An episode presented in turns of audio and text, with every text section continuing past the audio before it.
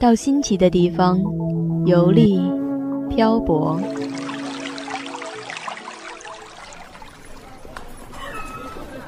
在不同的城市驻足欣赏，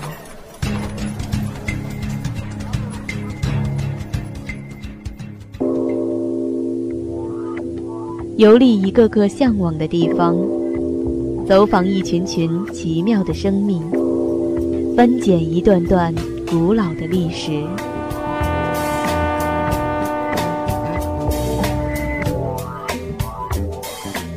步履带你行天下。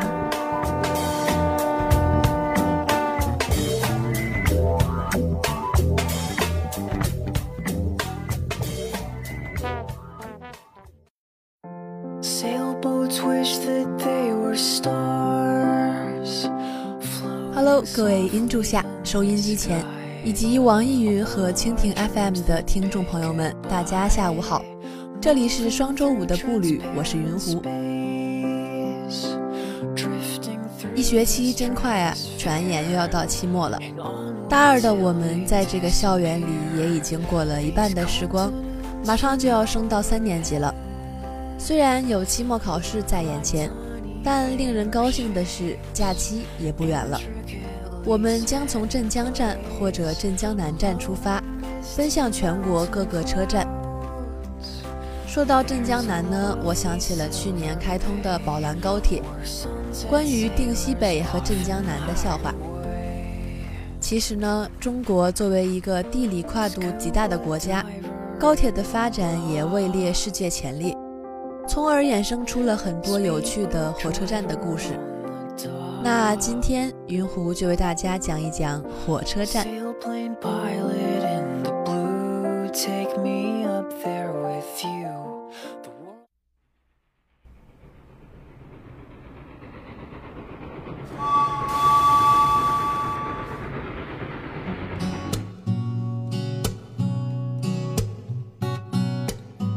火车站又称铁路车站，是从事铁路客货运输业务。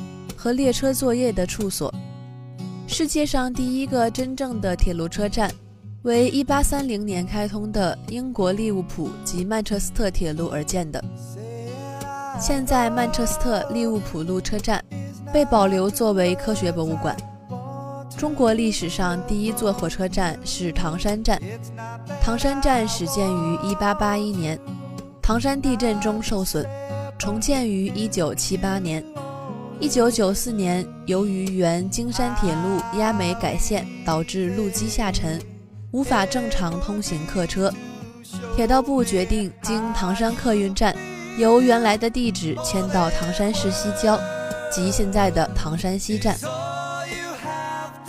我国的火车站从清朝末年就开始记录在册了，但那时候闭关锁国的政策，让很多先进技术无法流传进来。真正帮我们兴建铁路的，其实是那些外国侵略者。自中国拥有铁路以来，东北地区，尤其是黑龙江省，融合了通古斯、沙俄、日本、山东移民和经济计划等多种元素文化。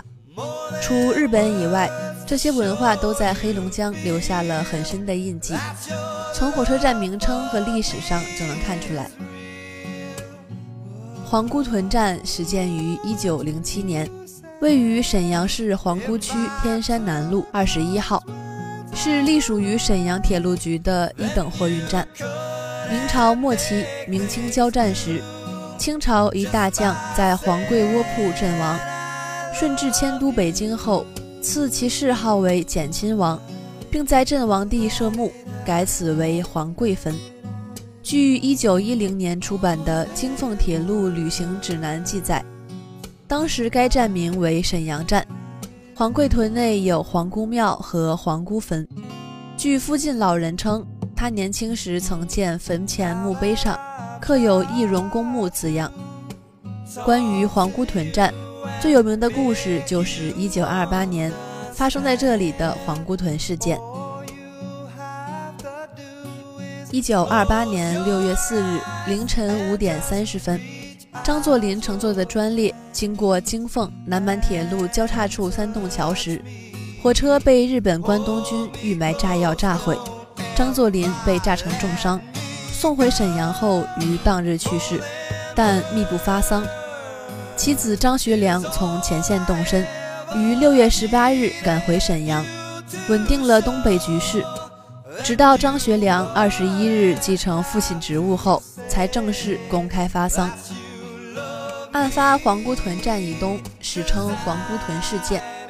当时在日本国内，由于没有公布凶手，日本政府一直以满洲某重大事件代称。一九四五年。日本投降后，河本大作投靠阎锡山。解放军攻取太原之后，河本大作作为日本战犯被捕。经审讯之后，他交代了策划炸死张作霖的全过程。历史教材上有这样一张图片：被炸毁的铁轨、车厢和桥梁杂乱分布，满目疮痍，是炸毁了的黄姑屯站。对于张作霖来说，杀伤力最大的一句话，莫过于在火车上听到“下一站黄姑屯站”。曾经被称为“东北王”的一代军阀，生命永远停留在这里。黄姑屯事件发生后，张学良宣布东北易帜，服从国民政府领导，国民政府在形式上完成了统一。当年的事发现场现为沈阳三洞桥，铁路交叉处曾立有张作霖被炸处的标志牌，后被卧室黑色大理石碑取代，碑上镌刻黄姑屯事件发生地。二零零四年，张作霖被炸处及石碑列入沈阳市第一批不可移动文物名录。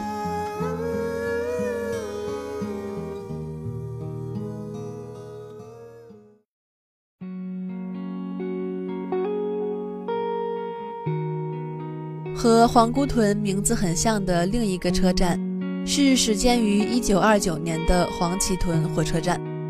黄岐屯火车站曾用名吉海铁路总站、八百垄站。1985年4月改名为吉林市西火车站，因为吉林最早是作为清朝的屯兵驻防之地，满洲八旗各有营盘，地以其名。黄旗屯驻防兵营应为正黄旗和镶黄旗人，他们一般是以家族为单位迁入的，渐渐形成了一个聚集地。该站候车室为大型哥特式尖屋顶建筑，总占地面积八百九十七平方米，由著名建筑学家林徽因主持设计，著名建筑设计大师梁思成负责审定。候车室坐北朝南，造型如雄狮俯卧。狮尾被巧妙地设计成钟塔，整座建筑造型奇特，寓意不凡，耐人寻味。作为候车室及站舍建筑，它在国内铁路是独一无二的。作为中西合璧的建筑物，它既富含中国传统建筑底蕴，又有西方现代建筑的风格，堪称我国近代史上的杰作之一。还有如俄式百年老站旅顺站，建在滑雪场旁边的亚布力南站，和日本关东军驻扎过的阿尔山站等等，都是在东北地区极具侵略国家特色的老火车站。一路南下来到华北地区，有一个曾出现在教科书上的火车站，它的存在代表了一代人的骄傲。是清朝末年那个混乱的年代里闪耀的科技明珠。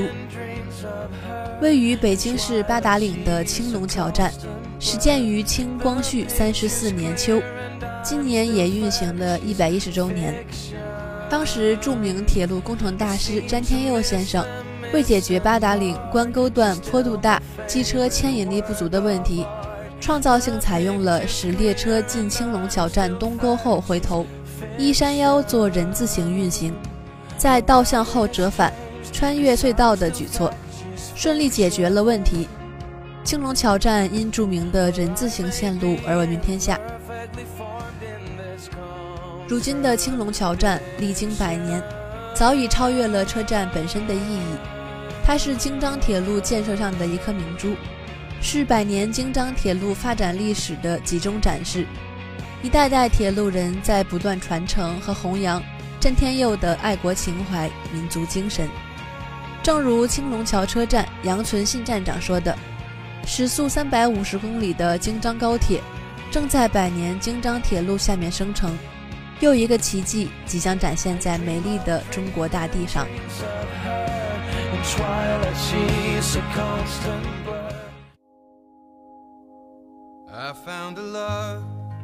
很多民国影视剧里常出现这样的镜头：一对老夫妻到车站送别远行的游子，年轻夫妇在呼啸的火车经过时做着最后的分别。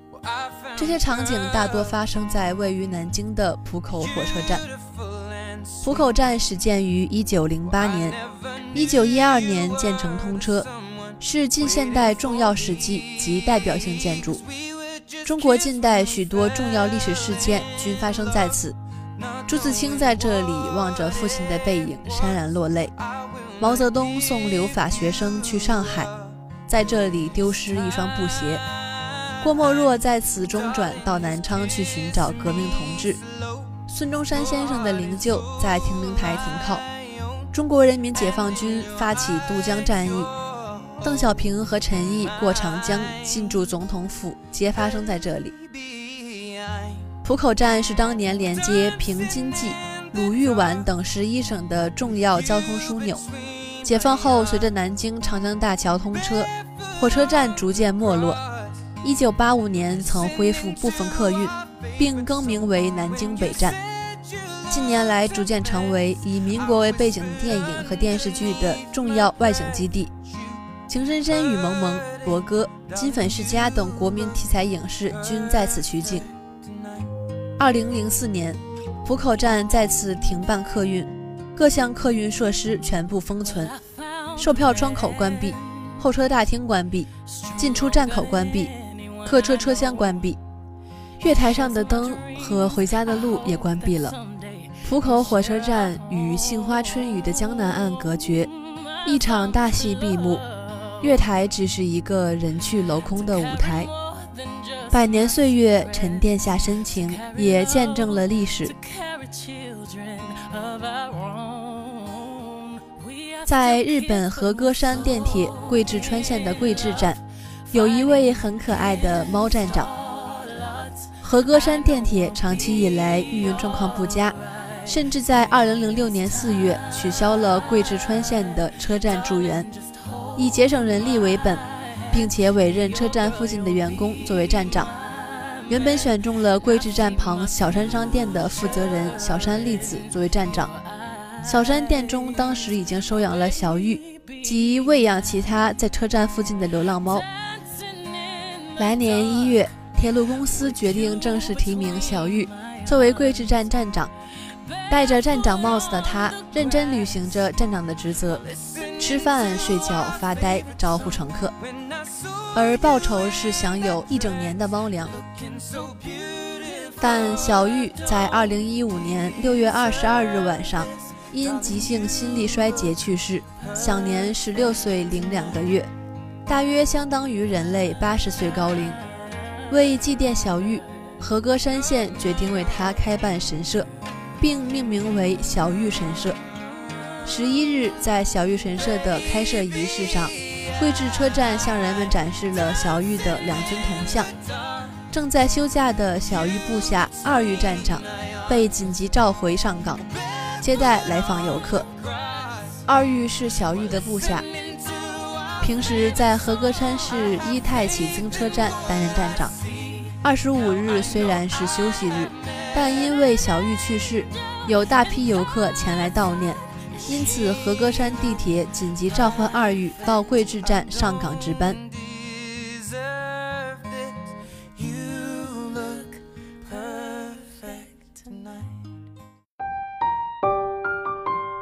桃之夭夭，灼灼其华。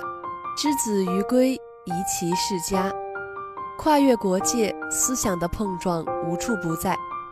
穿越千年，吟咏的声音犹在耳畔。起风了，唯有努力生存，与寒风共舞，随风使然，才能永远尽显完美。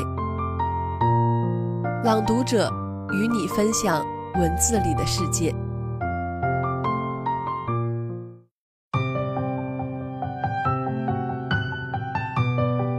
一粥一饭，当思来之不易；半丝半缕，恒念物力维艰。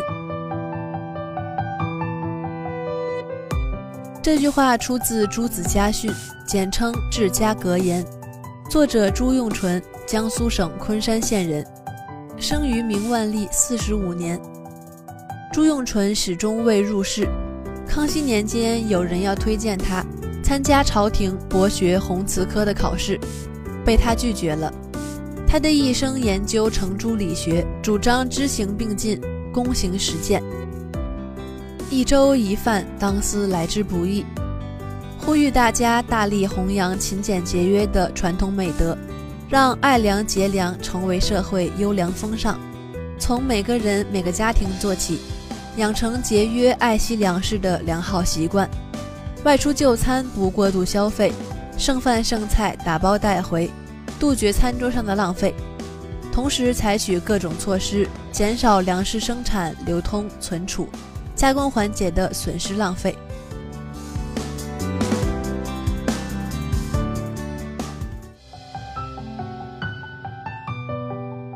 那本期的步履到这里就全部结束了。如果你有什么好的意见或者建议的话，欢迎关注江苏大学广播台 QQ 微信公众号 UGSGBT，或者在网易云和蜻蜓 FM 上搜索江苏大学广播台，收听我们的节目。那这也是本学期云湖的最后一期步履，我们下学期再见喽，拜拜。